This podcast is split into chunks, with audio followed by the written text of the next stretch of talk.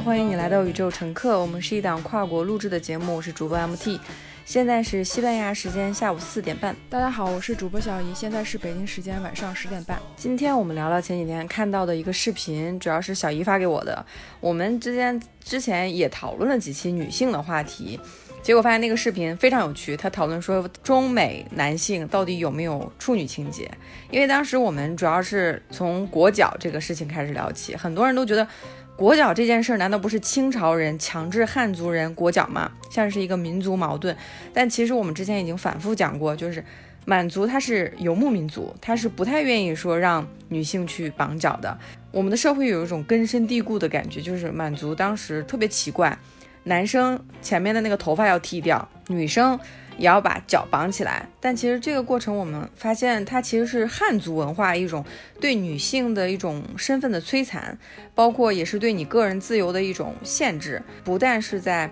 身体上造成了极大的不便，在你的个人就是发展过程中也提出了“女子无才便是德”这么一句话，我都很震惊。直到现在我们还还知道这句话，就说明这句话其实还没有过时。那天我们看到的视频，我很明显的感觉就是中国的那位采访者，那位男性的采访者，明显的求生欲非常强。他没有说实话，这种让我感觉就是我平常接触的男生，他的确会想的有一个想法，但是他在接受公开的采访的时候，他就不愿意去这么去表达。所以不知道小易，你当时看的时候，你感觉他们几个人的表达方式让你觉得有没有觉得，哎？有哪个地方你觉得特别有趣的地方？我先说一下这个大概的背景啊，因为这个博主是我日常比较关注一个博主，他是一个比较独立，并且就是呃从小都是在美国长大这样一个华裔的身份，所以他的大部分的人生履历都是在美国就是生活，然后工作，然后他是近几年才回到中国北京去做一一个这样的工作。其实我一开始看的时候我没有想太多，因为我他当时做这个主题也是在我意料之中的，因为他平常会做很多关于呃。这种独立女性，或者是说女权主义，或者是一些关于怎么着去做一个独立女性这样一这样题材的一些视频。所以当时我看这个视频的时候，第一次有人会把这个问题，把处女情节这个问题，然后拿出来讲，而且采访了三个不同背景的人，这点是让我觉得比较比较独特的一个视角。呃，当时我看的时候，我的确有明显的感觉到，就是那个中国的男生他在回答的时候，我是能够感觉出来，他有一点点没有。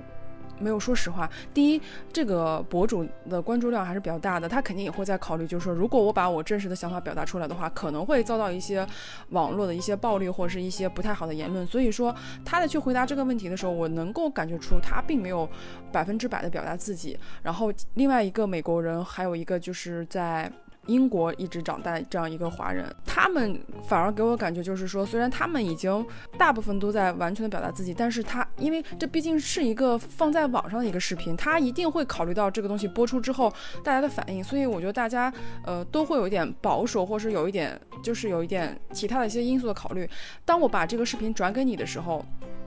你反而是提供了很多其他的视角，包括你说这个视频其实他录的时候这个出发点就是有点奇怪，包括为什么现在还要再去讨论这个问题，包括里面男生的穿着呃比较随意，女性的穿着又非常的隆重，就整个画面它可能造成一个不是很匹配的这种感觉，反而是呃 MT 在看的时候他会有更多的思考，那我在看的时候我只是把它当做一个视频来看，可能没有特别多一些其他的思考。MT 你可以分享一下，就是你在看的时候，就比如。说你看完以后，你你会跟我聊很多方面的一些思考，你也可以在这里跟大家分享出来，然后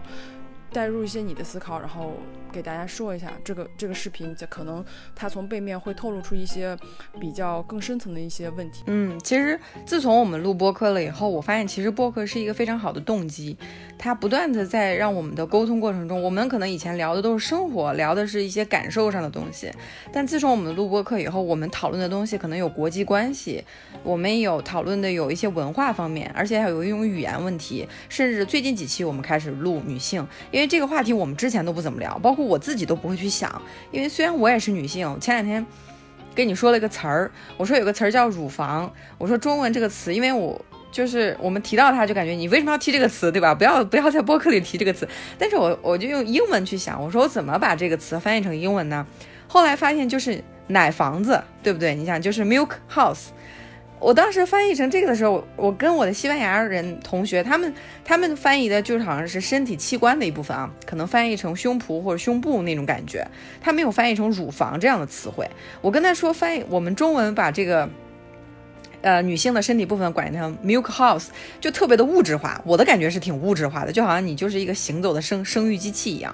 所以当时我用中文去跟形容，我包括我也跟你讲了，你说，哎，你你的感受不是特别明显。你说这个是不是没有这个方面的意思？也可能说我们当时在命名的时候就是这样很方便。但你想，它为什么要跟房子、跟母乳这样的词挂钩，对吧？就是女性的身体就全面都是为了培养下一代。而命名的，就是你这个身体部位，不是说啊，这是我身上的一块肉，不是的，它这个将来的目的是为了存储这个，包括最特别明显就是子宫，就这个我也之前也没有想过，就前两天我突然发现怎么翻，就是把它翻译成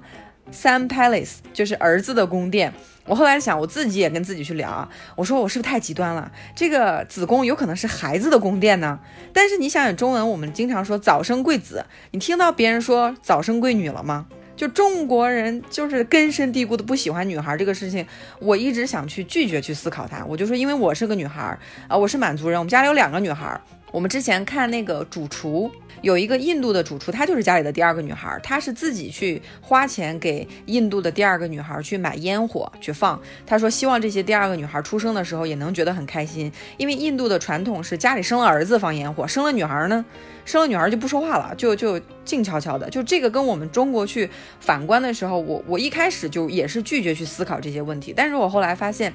就是因为我们在沟通的过程中大量的去聊这些问题。我之前讲过一个问题，就是我的日本同学在下载一个应用，那个应用你点击屏幕，他会说 “yamade”，就是请住手这句话。我说你为什么不能自己去说？就是如果在地铁上有人摸你屁股的话，你就你就大喊，对吧？你就说你这个人走开怎么样？他说我不敢。他说这个是他们的。就是一个挺讨厌的一个现状。我当时真的是觉得，我跟我的日本的女同学去聊天的时候，我发现我们作为一个女性的身份，其实是在互相聊天的过程中，包括我们前几期也聊的时候，有摸大腿啊、摸屁股，走在街上就或者拍照片这种情况，我们都作为一个女孩子，我们倾向于不聊这个事情，我们倾向于说，我们还是聊一些。文化上的东西啊，语言上的东西，很有趣的东西。但是我最近恰恰反映到，就是你发给我一个视频以后，我看到是一种很奇怪的感觉，就是这个话语权还是一个男性的话语权，包括命名，就是语言上面，它都不会让你有一种啊，我我自己是一个很好的个体呀，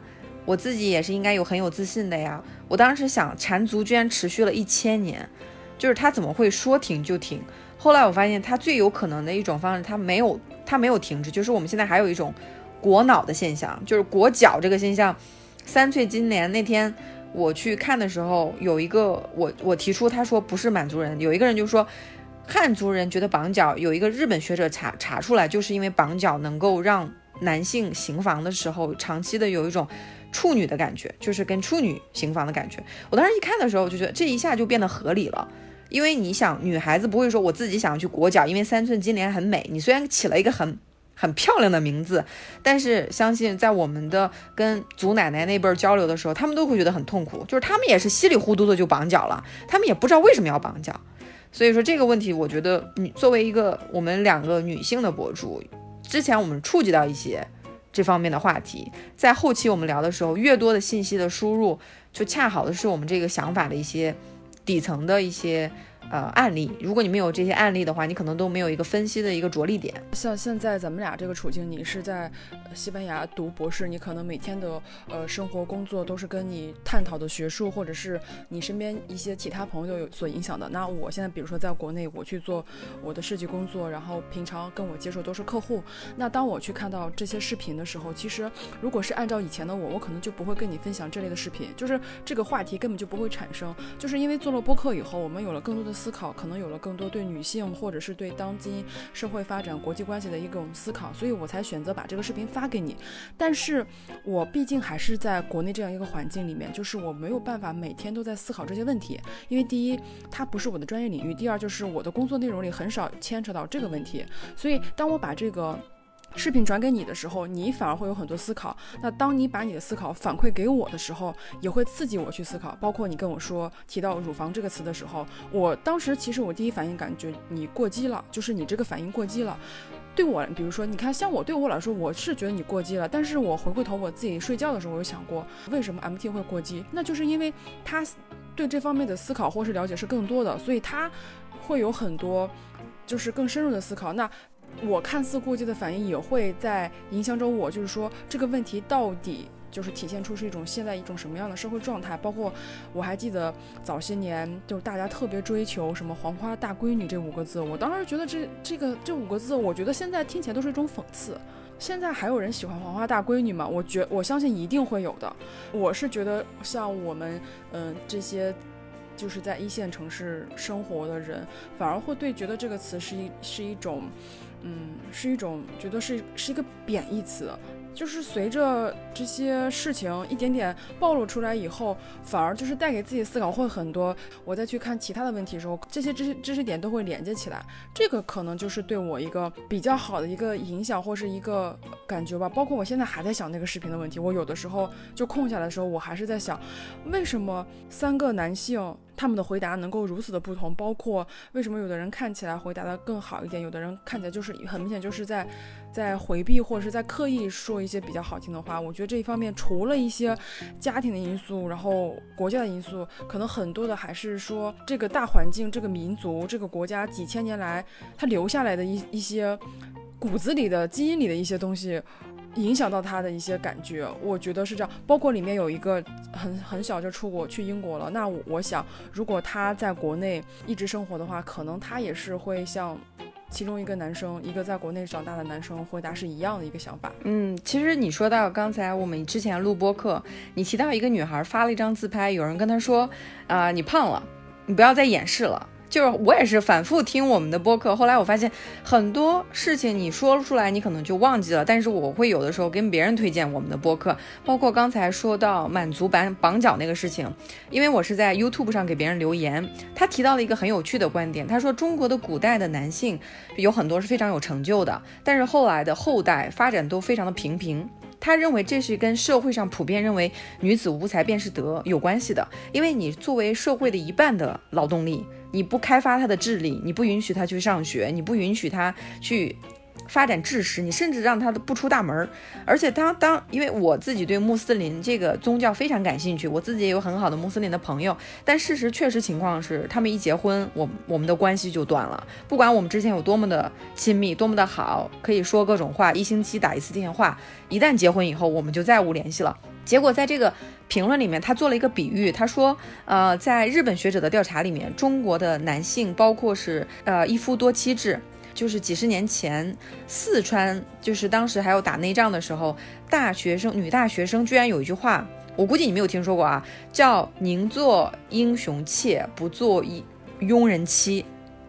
就我当时看到这句话的时候，很明显，它有妾和妻的分别。就妻妾成群，这个是在我们的文化语境里我们都很熟的一句话，而且包括我们现在看清代剧，后宫三千佳丽，每年要选秀女，这些都是作为情节的一部分。我们看起来就说啊，这是古装剧，你不要这么较真嘛。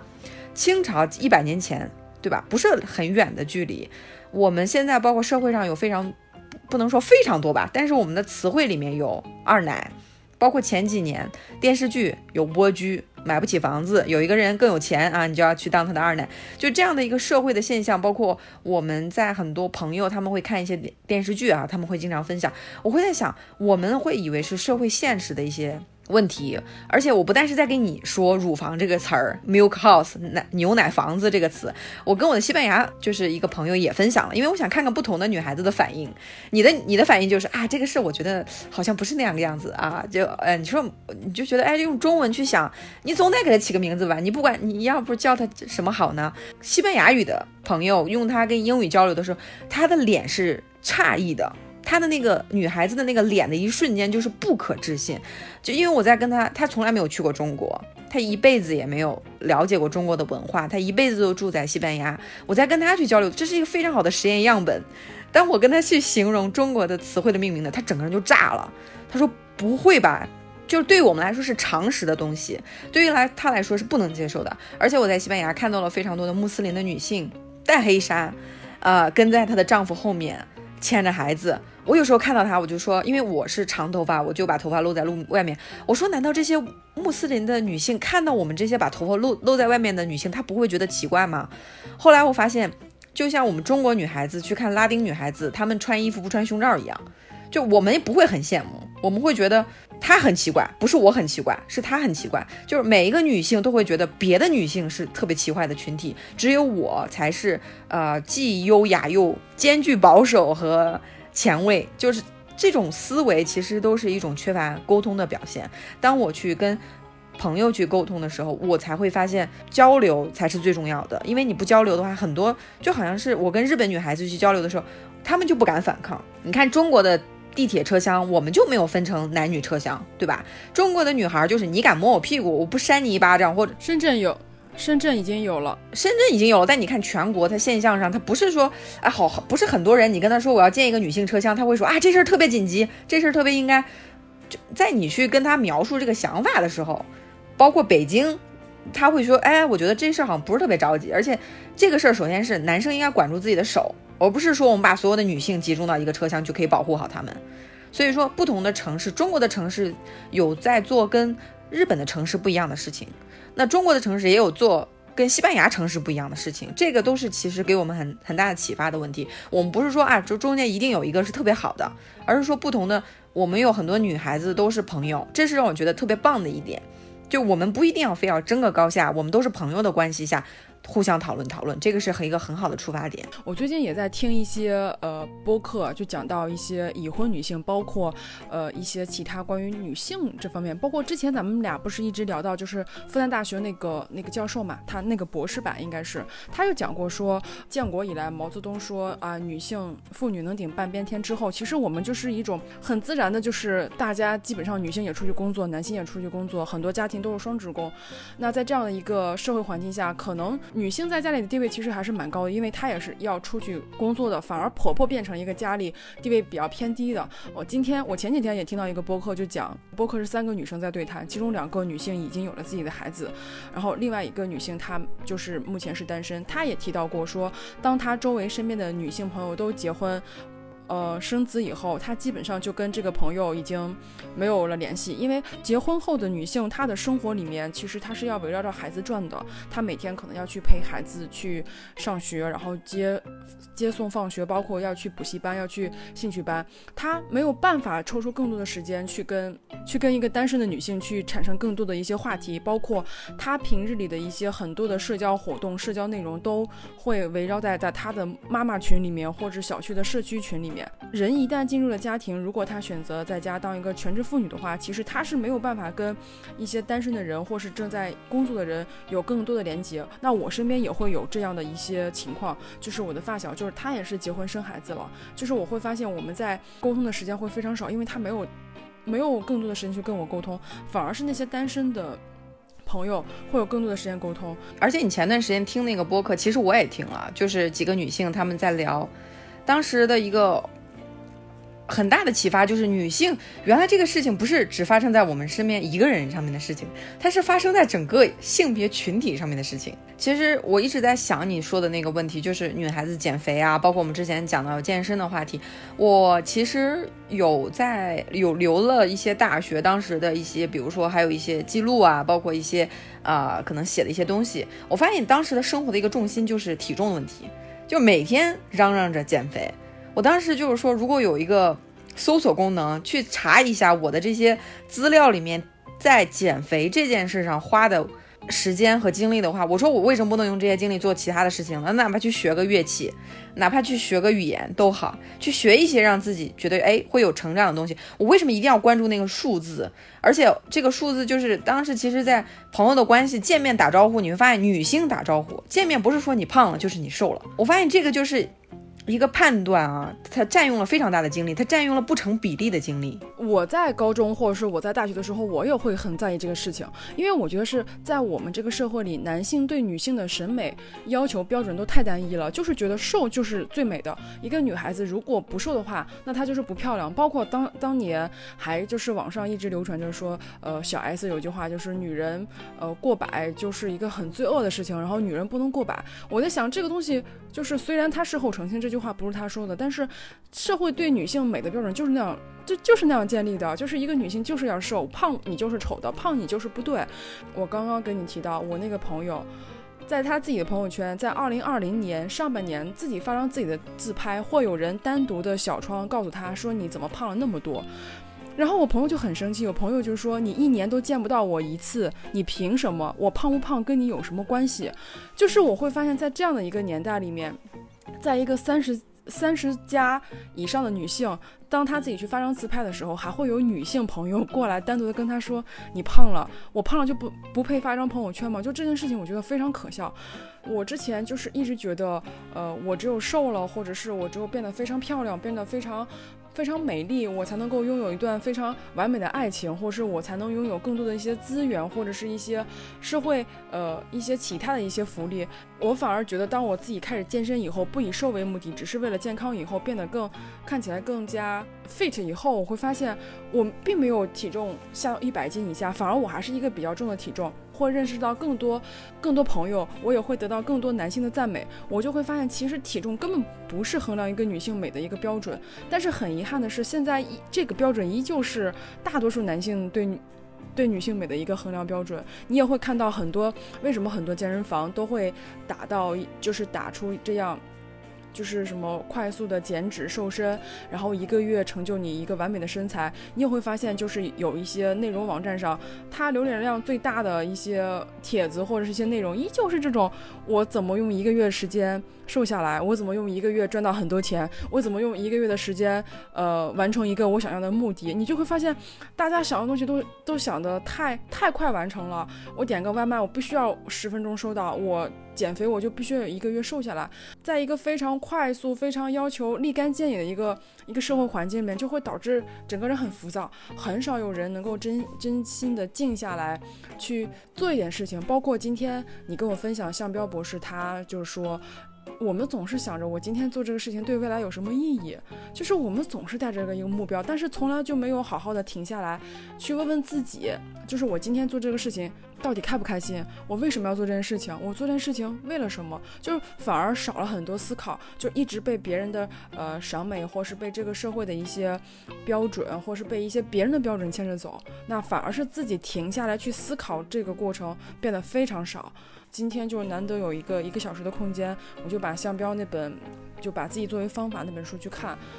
然后我就会发现还是看书。让人觉得非常的开心跟快乐。其实去年的时候就在讨论脱欧，包括你也跟我介绍过很多脱欧，你是不支持脱欧的。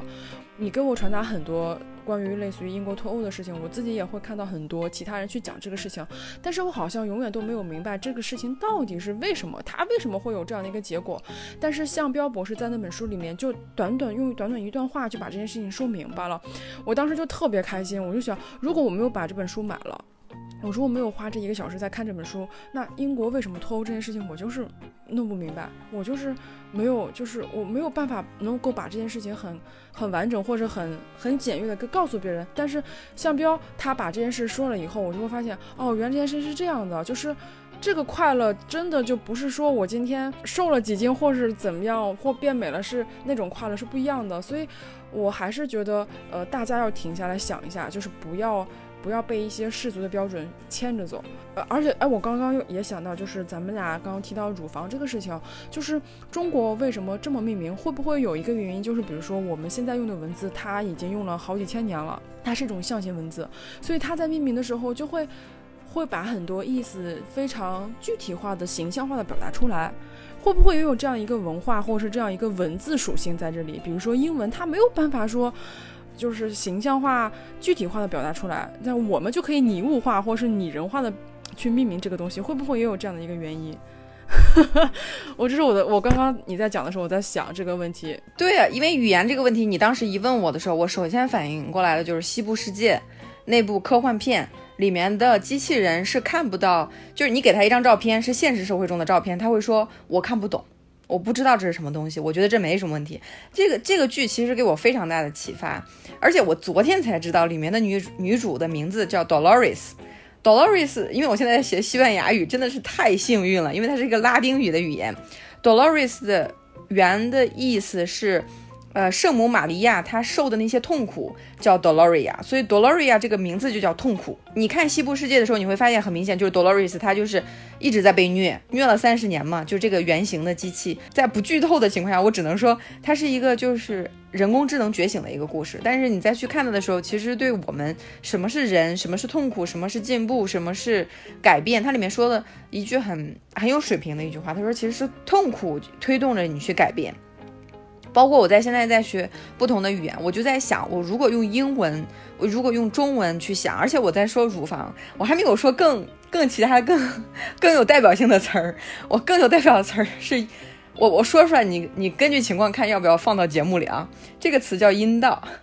我阴道的英文词呃就是 vagina，它的那个词就是。就是 Virgin，就它是一个挺美的 Virginia，你听跟什么雅典娜那个发音挺像的，挺美的。但中文怎么翻呢？中文翻译成 Dark Tunnel，就是黑暗的隧道，对吧？你看是有这个感觉吧？就是它翻译的时候，它不会让你觉得啊，你的身体的部位是美的，它会让你觉得这个东西哎，你不要去聊它，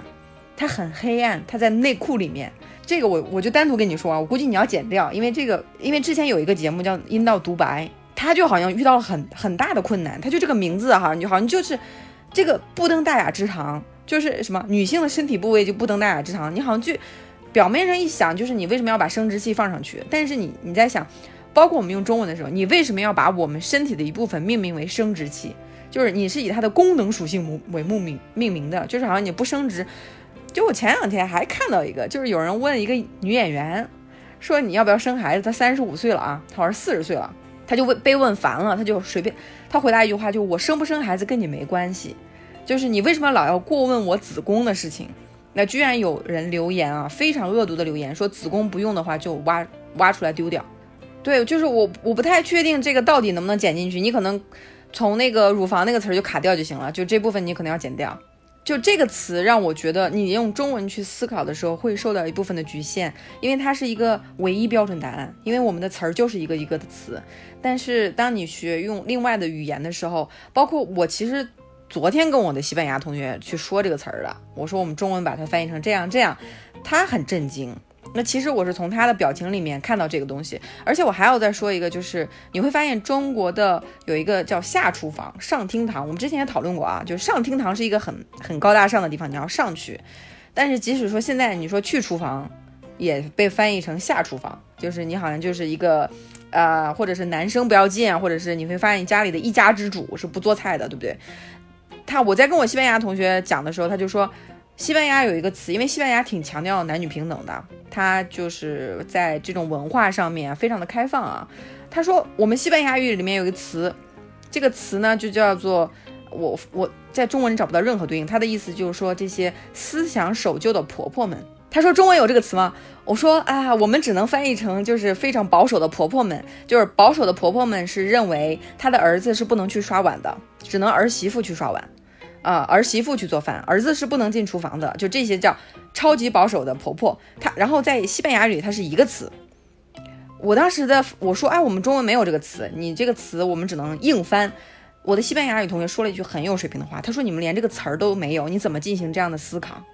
你们连这个词都没有，你怎么去你怎么去去思考它？哦，它是一件不合的事情的事情，它是不合适的事情。就好像，我们之前反复讨论，七十年前没有‘女她’这个词。”这个字之之所以这么重要，我们在播客里面反复提及，就代表了七十年前的女性地位。你没有地位，没有你这个词儿啊！你去写小说的时候，只有男性，没有女性。呃，男女性呢，只能叫内人。太太，你刚刚说这个问题，我我突然也在，就是我不是突然，就是我有想到过，想到就是包括我们自己在私下谈的时候，其实我们也不会说，哎，你看你的，就是我们也不会把乳房或者是像就是其他的生殖器的名字叫出来，因为我们觉得那个词真的也是一个，就是感觉这个词是没有办法说出来的，我们反而会给它起一些其他的名字来代替它，或是用英文翻译过来直译过来那个中文去讲。我之前在呃上海坐地铁的时候，就我就碰到一对东欧的外国夫。夫妇，然后有其中女性她在哺乳，那整个车厢里面其实是没有人看她在哺乳的，因为我一上车她就在门口嘛，我就看到了。但是我只是觉得这很正常，一个一个女性在公共场所哺乳，本身就是非常合理的。让我诧异的时候，就旁边站着一个男性，然后那个男性当然是一个中国人了，他大概呃四十五岁到五十岁之间，他就一直在看那个女性哺乳。就是从我上车到下车大概三四站的时候，他都一直在看。我不知道他为什么要看这个事情。到最后，那个女性就可能觉得不是很舒服，然后他就选择把她的头巾摘头巾，嗯，摘下来，然后搭在了那个哺乳的那个地方。所以整个过程，我我是很别扭，因为我们三个就像一个三角形的一个位置。就是我会发现，其实在中国这个环境里面，大家对乳房也好，或者是对这些生殖器的描述，包括这些事件，嗯。在社会上展示出来的时候，我们都很难以启齿，或者是我们都都都对他充满了好奇。大家在对这个事情充满了好奇，或是对于难以启齿，是不是因为我们从小这种性教育是特别少？因为从来没有人告诉过我们。哪里来的？我们是怎么生出来的？然后爸爸妈妈是怎么在一起？怎么培育出一个小孩？然后呃，包括呃男性跟女性在一起的各种事事情是没有人告诉我们的，反而是我们长大以后是自己去探索的，自己去看一些呃书籍也好，或者其他的一些电影，国外的电影也好，才知道这些事情。那是不是也是因为从小这种教育的欠缺，会导致我们现在没有办法去很？很正面的去说这些词语，哪怕呃乳房其实它是一个很官方的词语吧，但是我们依旧是没有办法大庭广众之下跟人聊聊这事情，说乳房就是大家顶顶多说一个胸部是吧？大家不是没有办法说这个乳房说出来的，所以我觉得这个事情可能也是跟我们自己的文化，包括我们的教育是有很大一个关系的。我之前看过韩剧那个电影嘛，八二年出生的金智英，就它里面就很明显的就是她婆婆是不允许金智英去。让她老公去做任何家务的，就是在他们那个文化里面，男性是不能有任何的一些就是下厨房的一些动作。包括前几天我也听到我一个朋友，他们就在聊朝鲜或者是在聊韩国那边的一些生活环境，包括一些生活习俗，因为他们有些人是延边的人，就是他们现在讲到韩国依旧还是这样一个一个这样的一个社会状态，就是女性，呃，她结婚之后在家的地位，包括男性，他是不去参与这些。家务事的，但是我的生活环境里面，我是没有经历过这样的事情。就是因为在我们家，就是如果男性做饭，那女性刷碗；如果女性做饭，那男性去收拾。就是大家永远都是男的干一半，女的干一半，就是没有绝对说男性只能坐着只能吃。在我们家没有这种状态，所以我没有，我们我还没有在一个就类似于这种说，呃，男就是婆婆去要求女性去做很多事情这样的一个一个状态，所以。你刚刚跟我提到这个事情的时候，我也我也就在想，就是我们的确是没有这样一个词语去去概括这样一类婆婆，但是这样的婆婆在中国是非常多的。你说的这些事情就会又让我有一些思考，就是很多思考就是聊天聊出来的，这个是比较好玩的一个点。包括我在跟你说的时候，我还在把持着，我还得说，哎，这事我跟你说，是不是对你来说，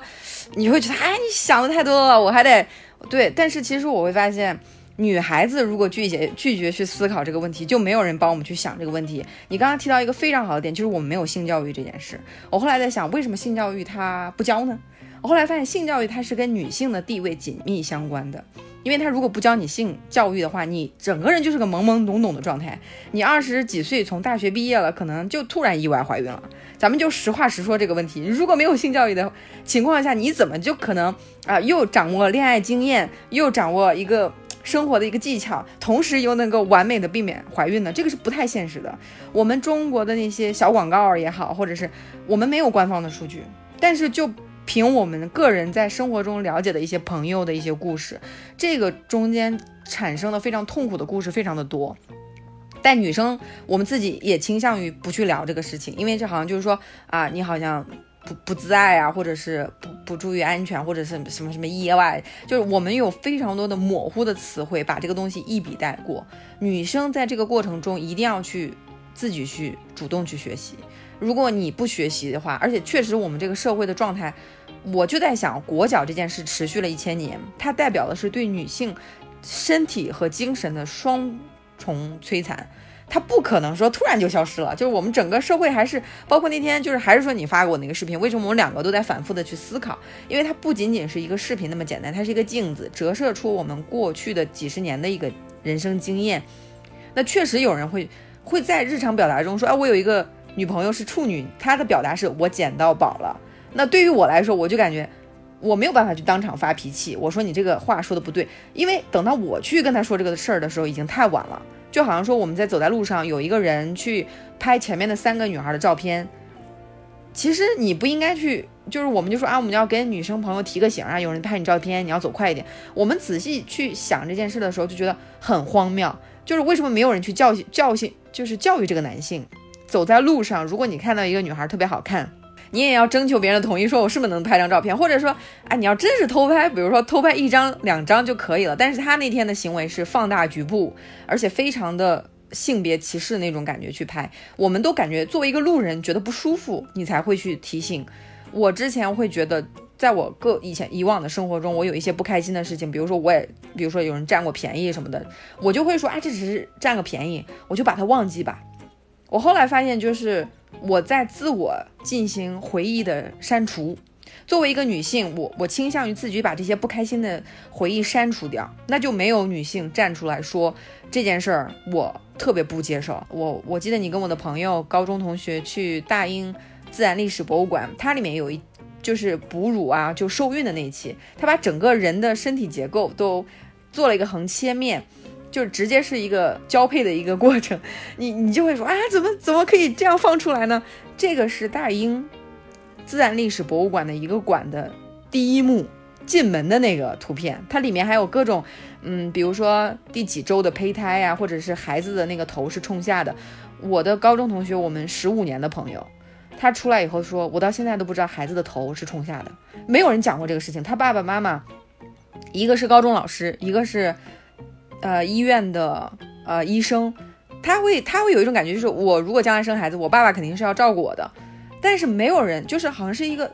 像云里雾里的一个一个描述，就是我爸爸会照顾我的这个爸这个事儿呢，我爸爸都懂，但是我自己不清楚。他其实，在后来跟我反思的时候，因为那天我没有陪你去，我后来在想，你们两个在大英自然历史博物馆坐着聊了两个小时，其实就是觉得这种冲击很大，平常。你们在国内可能都不好意思去聊的问题，坐在一个那样的一个比较大胆的，或者说一个比较科学的属性的一个博物馆里面，你们很聊得来，那就说明我们生活中这种能真的很诚实的去聊一些当下的思考的契机非常的少，我们总是在聊一些不相关的事情。好，我们俩就是，呃，去了那个大英博物馆，就是第不是大英博，就是自然历史博物馆，就是负一层一个厕所。然后那个那整个一个层，其实它是要接待一些小孩子，然后比如说吃饭呀，包包括休息。然后我们上完厕所以后，就发现那个地方根本没有人。然后我们就觉得感触是很大，因为我们俩都是第一次去英国，而且就是在那样的一个环境里面，就突然一个国内那样的环境，然后一下掉到跳到一个像英国这么大一个巨型城市的时候，那种冲击力是非常大的。而且就是看到那些东西以后，我们的感慨就是。感触是非常深的，所以在那个整个谈话过程里面，其实我们聊了很多，包括聊了自己以前的历以前的一些经历，然后包括看到以后两种文化的完全的撞击，然后会导致你会有一些思考出来，包括我们刚刚提到这些问题，就是性教育也好，黄花大闺女也好，裹脚也好，意外怀孕也好，就是这些所有所有的信息，我们如果。在现在这个时段，包括这个播客聊到现在这个节点来看的时候，你会发现它都是连在一起，它都是有关系，它都不是单独成立的。为什么会有裹脚？为什么会有黄花大闺女这个词？为什么会有处女情节？为什么我们的性教育从小没有？这些事情都是一堆的，它发生在不同的年代，但是它们都是相互影响的。我今天看到一条微博，对我感触还是挺深的。他说，那个人说任天堂公司创立在光绪十五年。那在同年的时候，《华尔街日报》创刊，包括我今天在看向标博士，他在。聊的时候，他就聊到说，中国人就是前几千年真的是非常非常的进步，非常的缓慢。因为大大家都知道，我们上一次非常兴盛的时代就是在大唐嘛，对不对？然后这几千年其实都发展的很慢，所以就是我会看到，就是很多事情全都联系在一起的时候，就是导致我现在会有很多很多的想法蹦出来。你每件事情都有了更深入的思考，跟更深入的了解以后，你就有的时候你你会变得很怎么说，很很抑郁。那种抑郁不是。真正我们理解成抑郁，而是说我为什么不能早点知道？我为什么不能在我小的时候，或者说我能早几年知道这些道理？我们也回不到过去嘛，过去是永远回不过去，就是永远回不到过去。但是你只能告诉自己，哦，我接下来的生活要不停的思考，然后我要不断的去尝试一些新的东西，然后去接受。呃更多一些其他的消息，带着更多思考。我会发现，当你越知道越来越多的时候，你反而会觉得，我会觉得我责任会更大，就是我不能再就感觉像把我自己过好这样一个状态活下去，就是我不能这么做。我现在反而有一种社会责任感，就是说我的存在一定要给这个社会或是给我身边的某些人带来一点社会价值。我不想再去把我自己这个小日子过好了，我不想这样过，就是我不想每天。呃，买点菜回家做个饭，然后工作做完了，我的生活也是这样照常，也可以照常过下去。但是我觉得我是整个人是死的，就是我没有跟这个社会、这个社会网格有有关系，我是这个网格中一个固定的点。但是我不想做这个固定点，我想，我想在这个网格里去跟更多人产生关系，然后我自己的一些一些事情，或者有有一些价值可以体现给其他的人。我反而觉得我的责任更大了。我我不知道你有没有这样的一个责任，就是你再去从一个市场。经理，然后去读了社会社会，然后又现在在读人类学，你会不会也有很大的责任？就是说我不能再像以前那样把我自己小日子过好就行了。嗯，其实上次你发给我说，哎呀，这个有人说了，博士毕业不是很找好好找工作，特别是女博士。我当时看到的时候，我说前面的人他们已经做了他们能做的事情，他们把女孩子送进了大学，他们能让女孩子做到市场经理，拿到跟男性一样的工资。我的工资可能比男性还是稍微低一点，因为我们这是客观现实。现现在就是全球世界上有百分之五十的女人口是女性，但是这百分之五十的人口只占有世界百分之一的财富。我们经常会说啊哪个国也是哪个什么国家的超级富豪，我们从来还没有对比过男女这些财富呢。就是这个这个说起来更更恐怖。你作为一个社整个国国际社会的一半的人口，你只占有百分之一的。社会财富，而且我们在现实生活中的确会遇到这样的情况，就是有一些领导会偏向于男性的职员，他会说，哎，男性的职员可能获得晋升的呃机会会更高，他的工资的水平可能会更高，啊，包括男性可能说啊，我们这个工作经常出差啊，那就可能说偏向于那那个潜台词就是我们只招男性。我们经过了几年的工作以后，这个其实对于我们去录播客有一个非常大的好处，因为如果我们只有二十多岁。其实是一个还在去认识这个社会的过程中，有一些呃话可能听得不是很清楚。那天发给我那个视频，包括我们这两天都还在聊这个视频，其实就已经说明了，我们在看到一部分人在说话的时候，我们不但在听他说什么，我们还在听他没有说什么，他在隐藏什么。包括从他的肢体动作也好，其实在这个过程中是我们大量的前期的工作训练，但是这个过程没有止境。二零二零年有二零年的问题，呃，一九二零年的时候，女性不能去学堂，女性可能还没有银行账户。你包括四五十年，有多少人可以拿到呃出国的签证，对吧？但是现在我们签证就可能不分男女了，而且你也不需要公单位开介绍信了。你听说过介绍信这个东西吗？就比如说你在国内买个车票，你还是需要拿到领导签字，你才可以去买一张车票。这些对于我们来说都是非常遥远的过去，但。前面的人做了他们做的事情，他们去说这个事情不应该是这样的，啊，我们每个人都应该是自由出行的，包括呃学语言也是。那可能过去有方言，大家说方言就够了。那说方言就是什么呢？说方言我们就有呃土军阀，就割据，对吧？这边有这边有湘湘部有湘军，啊，东北那边有东北军，对吧？就是我们的历史看到这些的时候，其实就是在提醒我们，我们今天的一种。呃，平和，我们能够去去工作，去有银行账户，去有存款，能够申请到国内的呃国或者是国外的大学去留学，它不是一个自然而然的过程，这中间有很多人的努力，才让我们今天觉得很习以为常的事情触手可得。但我们这一代也有我们这一代的问题，我们我之前就是现在的确会遇到很多问题，就是很多西班牙人问我的时候，他有一种莫名的优越感，因为他在西班牙的呃整个的介绍里面，好像中国就是一个比较负面的。他整天看这些信息的时候，他就觉得我们西班牙好的不得了。那我去跟他交流的过程中，我不能说啊，我我就让你做井底之蛙吧。那我有我的责任在，就是因为我可以说他的语言，我起码英语可以。那很多西班牙语的西班牙语同学，他们的英语还是不错的。那我起码就要跟他去聊，就是我能做一点是一点。我就跟他说中国菜好吃啊，你学会说中文以后，你就可以自己去做饭。我就用各种好吃的东西去诱惑他去学中文，这是我能做的事情。包括孔子学院，我也去孔子学院去做志愿者，都是一点一点的，就不是说我们二零二零年突然就能一下子变到二零五零年，有很多就就是社会中的男女性别歧视就突然消失了，我们社会中的很多包括教育都变得很完美了。那我们可能说这一环我们是要去做的。我其实想了想，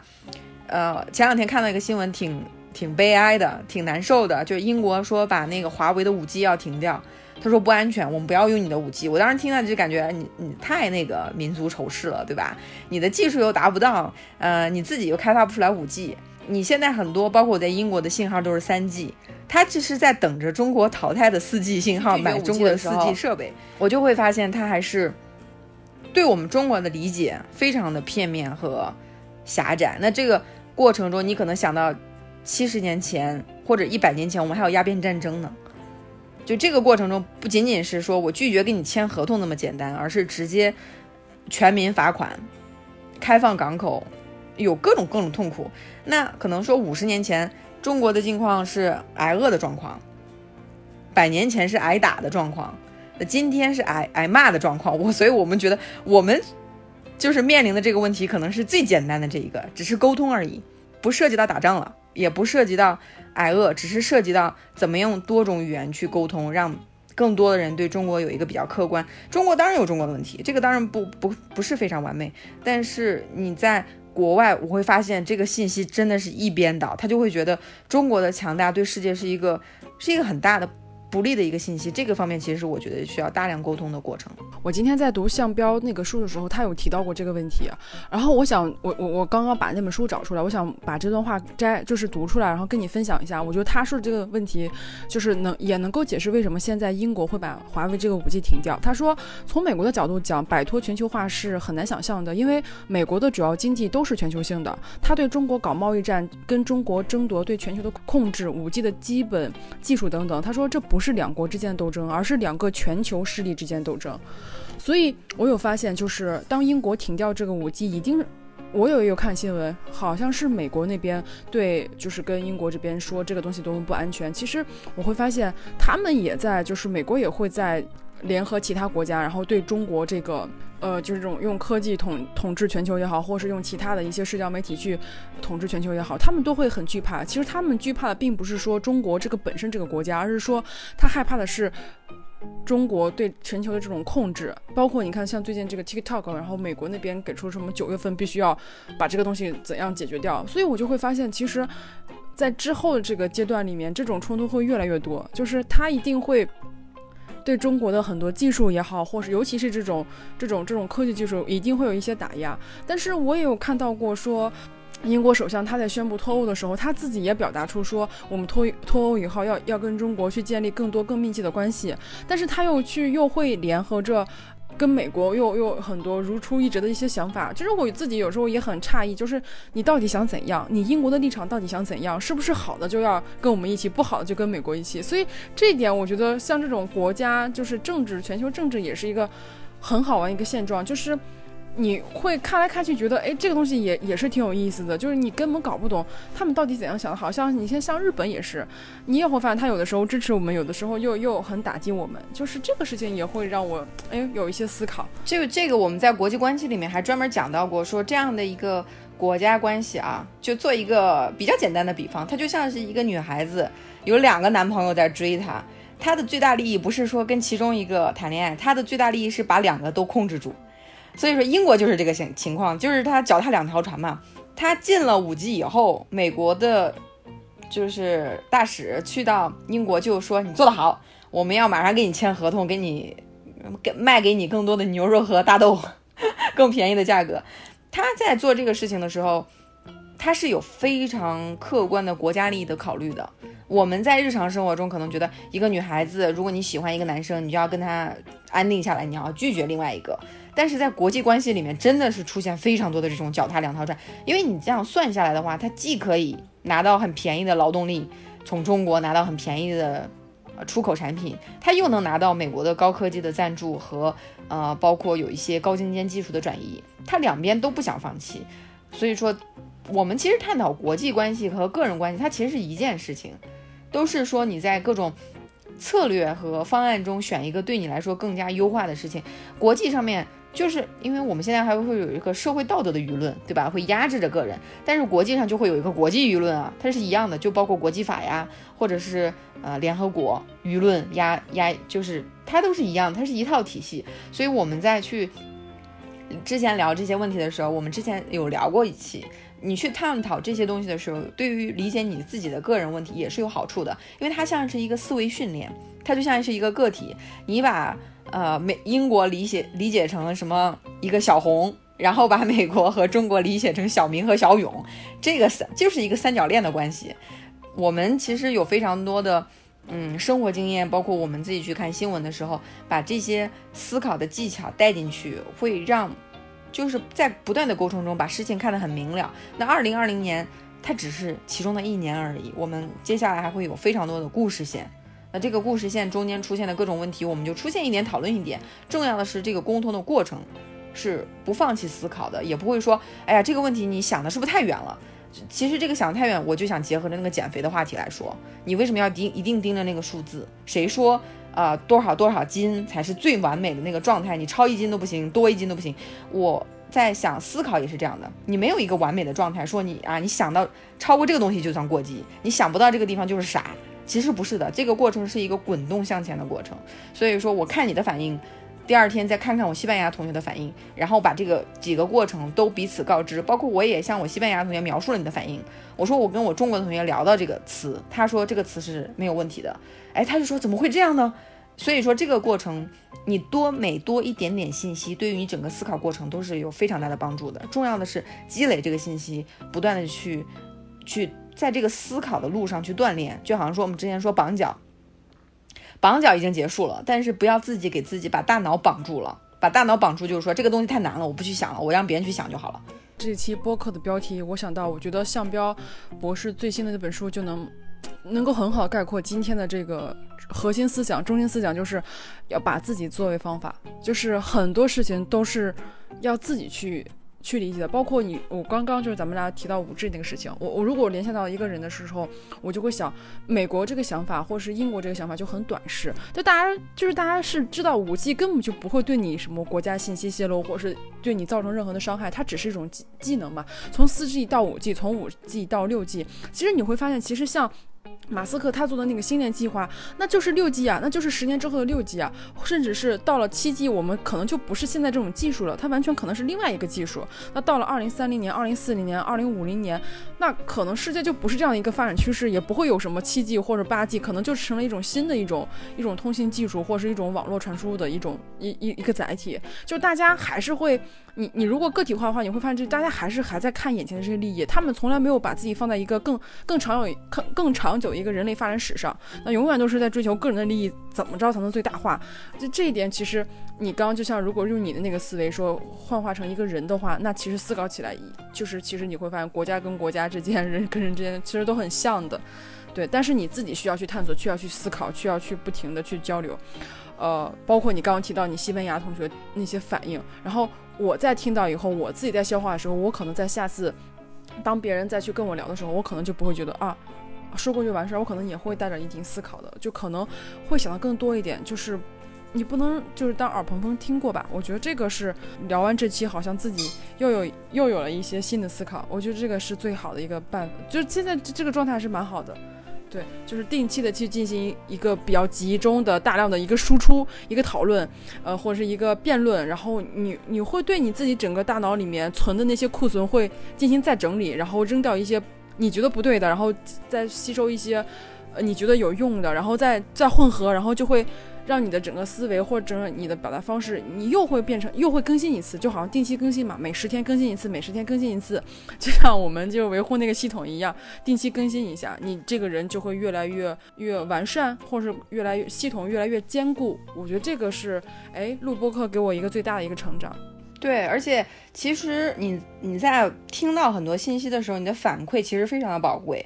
你之前会反思说，哎，我好像确实挺不愿意跟外国人说话的，我好像挺害羞的，或者不愿意跟他们有所交往。我跟西班牙同学聊的一个很重要的问题，就我问他们，你们之前有中国朋友吗？他说没有，中国人从来不跟我们说话，中国人从来只跟中国人聊中国话，在西班牙居住的中国人都不跟本地的西班牙人说话。不愿意跟他聊东西，就感觉哎呀，一一聊东西是不是？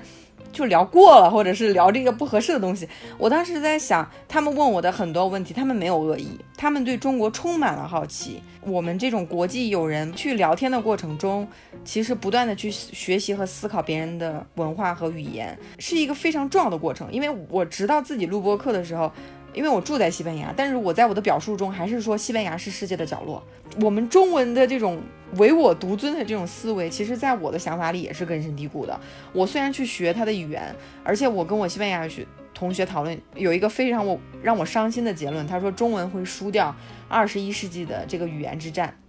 他说你们中文太难了，你想我去学西班牙语，三千个小时就能学会，我学中文我要花六千个小时，我为什么要花两倍的时间？这个是让我比较伤心的一个过程，因为之前你给我分享了一个数据，你说西班牙语会成为二十一世纪的第一大语言，我说我听了挺高兴的，但是其实听完以后也有点伤心，就是为什么中文会输？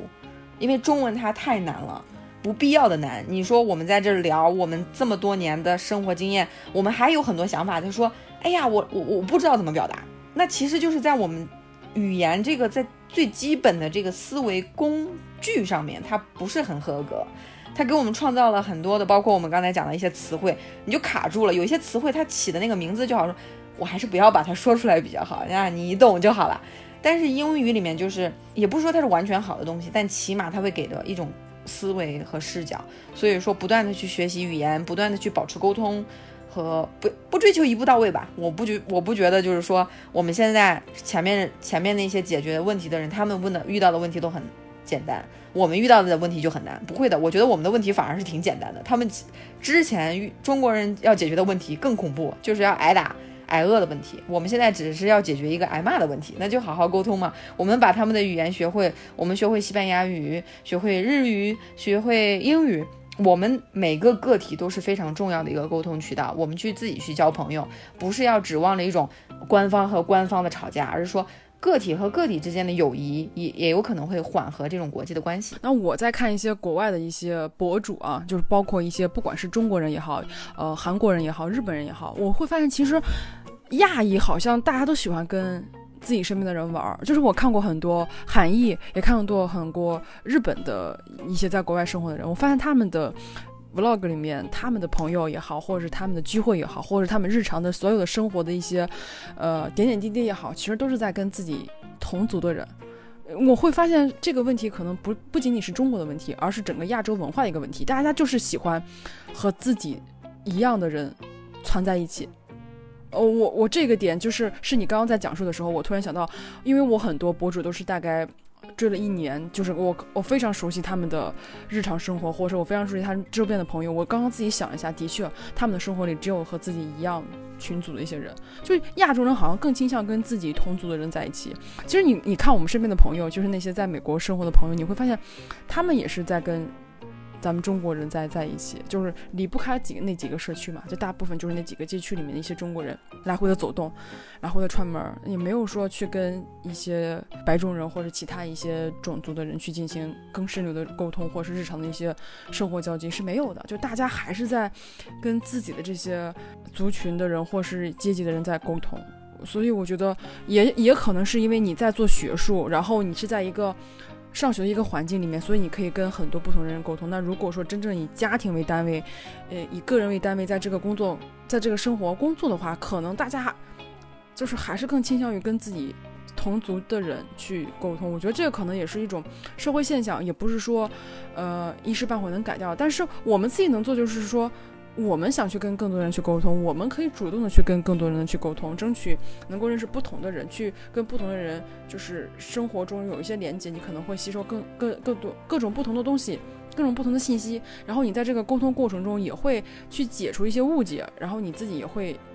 获得很多其他的一些知识，这方面可能是我们作为一个个体，包括我们接下来生活我们自己的一个目标。但是说它能不能成为一个特别大群组或者特别大一个国家一个目标，这个就很难说。我们宇宙乘客一直在强调的是，如果大家都做朋友。其实对于每一个个体的发展，只有就是更好的促进效果。就好像不同的语言的朋友，他会给你一些提示，说你的语言里没有这个词，但是我有，我借给你，你来翻译。那我们的日常的语言，包括我们思考的速度、思考的精准度，就会越来越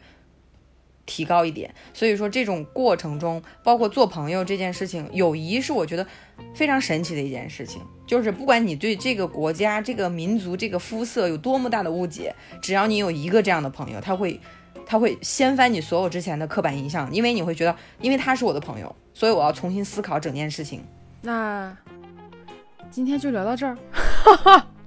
我们接下来还会谈论很多更多关于这方面的呃内容跟思考，然后我们会随时的去更新，或随时的跟大家去交流这些思考。谢谢大家的收听，我们下期再见。行，今天的节目就先录到这里，感谢大家的收听。感谢大家收听。如果你喜欢宇宙乘客，我们特别开心，你可以分享给你的朋友们，并让他们喜欢上听播客，让我们一起相遇在互联网的电波里。我们也非常欢迎大家在苹果播客 Podcast 给五星好评。最后再次提醒大家，我们的节目可以在国内各大平台上收听，同时也可以在 Spotify、Castro 等国外播客平台订阅收听。非常感谢大家的支持。I shouldn't be surprised that I'm the one who's getting burned. Because I'm fresh out of love. I'm all used up.